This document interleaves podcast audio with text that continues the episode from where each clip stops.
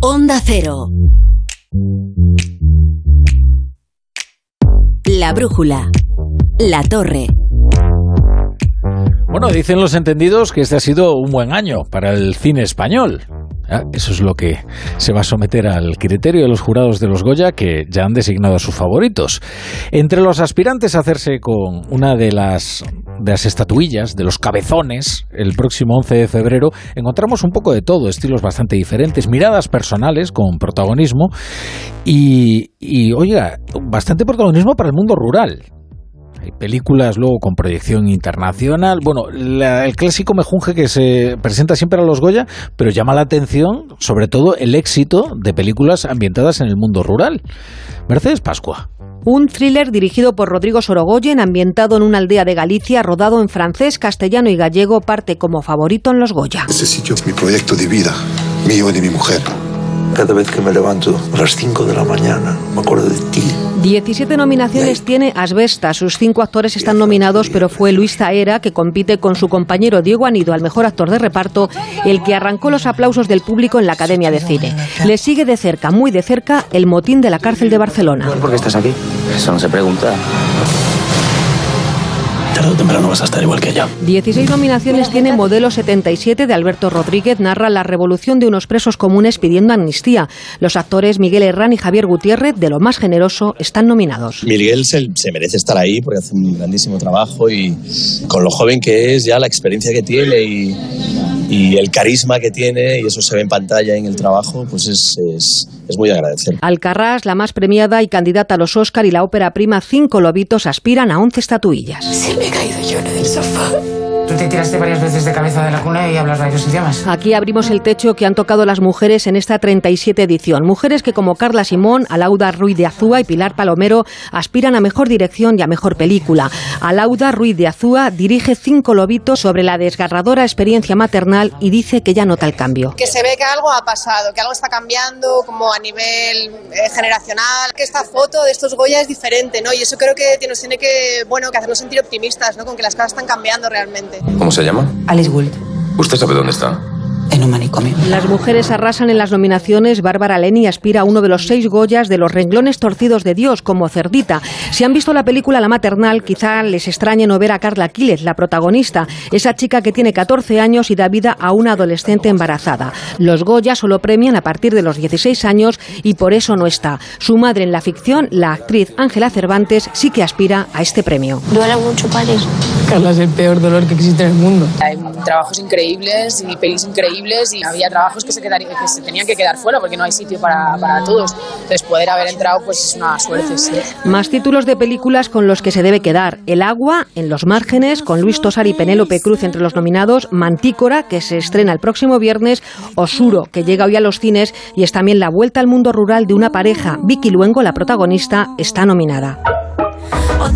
Rosalén, Joaquín Sabina y Leiva tienen canciones nominadas en la 37 edición de los Goya, una de las ediciones con más calidad en la que se nota un cambio de generación, una vuelta a las raíces y la entrada masiva de mujeres en la industria. Se celebran el 11 de febrero en Sevilla. Siempre he querido envejecer sin dignidad, aunque al fusil ya no le quede ni un cartucho. Con la realidad, quemo mis naves, sintiéndolo mucho. Bueno, pues aquí acompañados con Joaquín Sabina vamos a, a conectar ya con nuestro experto en cine, David Martos, para hablar de la cosecha de los Goya de este año. ¿Qué tal, David? Buenas tardes. ¿Qué tal, Rafa? Buenas tardes, ¿cómo estás? Bueno, eh, bueno, aquí ya ves, me he despertado bastantes ganas, ¿eh? el reportaje de Mercedes Pascua de ver algunas, Normal. algunas de las películas, porque te confieso que este año yo generalmente voy muy preparado ¿eh? a la gala de los Goya, pero este año no he visto ninguna, es tremendo, ¿eh?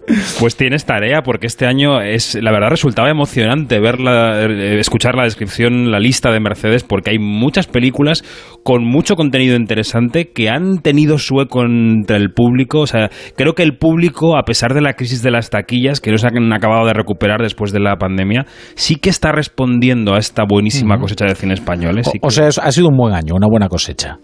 Ha sido una cosecha fantástica. No solo por la calidad de las películas, sino porque además muchas de ellas están dirigidas por mujeres. Hay una paridad en la creación cumbre de este año, que era lo que el sector venía persiguiendo hace mucho tiempo, ¿no? Entonces esas dos noticias cruzadas hacen que sea un año para estar orgullosos. No siempre se gana un oso de oro en Berlín, no siempre hay un Sorogoyen o un Albert Serra en sección oficial de Cannes. En fin, ha sido un año muy bueno. Bueno, hablabas de la paridad, de, de la relevancia que han adquirido las, las directoras, las mujeres en, en general. Eh, se da además la circunstancia, ahora que hablamos de cosecha, de, de que dos de las películas más eh, importantes o con más posibilidades son de temática rural. Están ambientadas eh, no exactamente en la España vacía, pero sí, bueno, un ambiente rural, Alcarrás de, de Carla Simón y Asbestas de Rodrigo Sorogoyen. Sí, efectivamente es una de las temáticas del año, la vuelta a la tierra, la vuelta a los orígenes. Por ahí va también, aunque no sea rural, Cinco Lobitos, que es la vuelta a la casa de la madre. Por ahí va la maternal en cierto sentido. Y es curioso que las cinco películas nominadas a mejor película son películas periféricas en cierto sentido, ¿no? Porque Sí. ninguna es una película capitalina, ¿no? Eh, Alcarrás en los campos de melocotones de Lleida, Asbestas en un pueblo de Galicia, Cinco Lobitos en la costa vasca, La maternal en Aragón y Modelo en Barcelona. O sea que bueno. Poco mesetario este, Sí, este sí. año los nominados. Oye, ¿cuáles son tus, tus peli favoritas de este año? Bueno, eh, esto siempre es complicado. A mí eh, la que más me gusta es Alcarrás. De todo el año yo soy muy poco previsible. El Oso de Oro creo que estuvo muy bien dado. Hay películas que se han quedado con alguna nominación que a mí me fascinan. Hay una película de Carlos Bermud que se llama Mantícora que llega el 9 de diciembre que se ha quedado con cuatro nominaciones, que tiene para mí la mejor actuación masculina del año, que es la de Nacho Sánchez. Es un diseñador de videojuegos que tiene un problema que no puedo revelar, gordo, y que marca toda la película. Esta es Mantícora. Y, esta semana, hoy mismo, se estrena una película que se llama Suro, también relacionada con lo rural, de una pareja de arquitectos que se va a vivir al campo y se encuentra con una cuadrilla que pela los alcornoques para conseguir el corcho. que también es muy interesante, Suro de Miquel Gurrea se estrena hoy, así que, mm, bueno, digo una de las más nominadas y otras que están más en la, en la periferia de los premios, ¿no? Y más o menos coincide con, la, con lo que sería tu quiniela o las que son las favoritas. Mira, yo creo, mm, fíjate, voy a repartir. Yo le daría al Alcarrás, le daría la mejor película. em, la mejor dirección se la daría Pilar Palomero por La Maternal, que es una película que me encanta.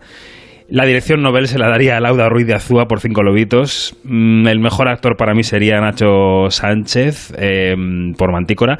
Y la mejor actriz creo que está difícil no dárselo a Laia Costa, ¿no? Por Cinco Lobitos.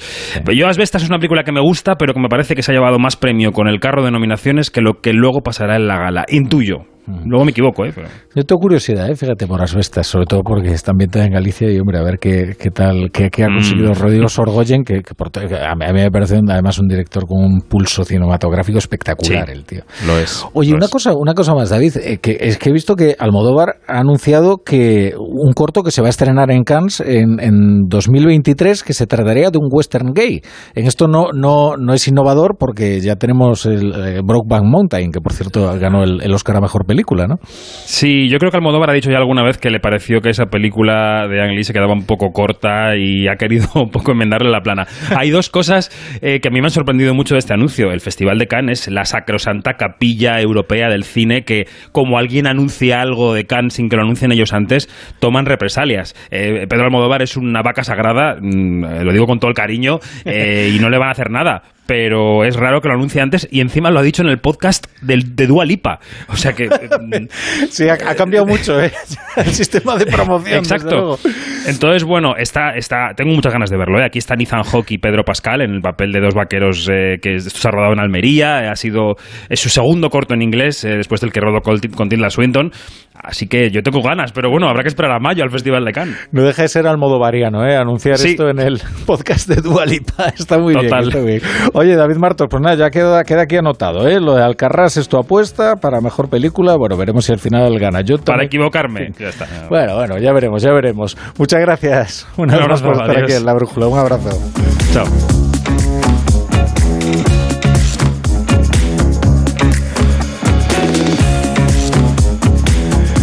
Ahora se quedan ustedes con la pasión del Mundial y nosotros regresamos a las 10 ya con la tertulia para analizar toda la actualidad del día. La brújula con la torre.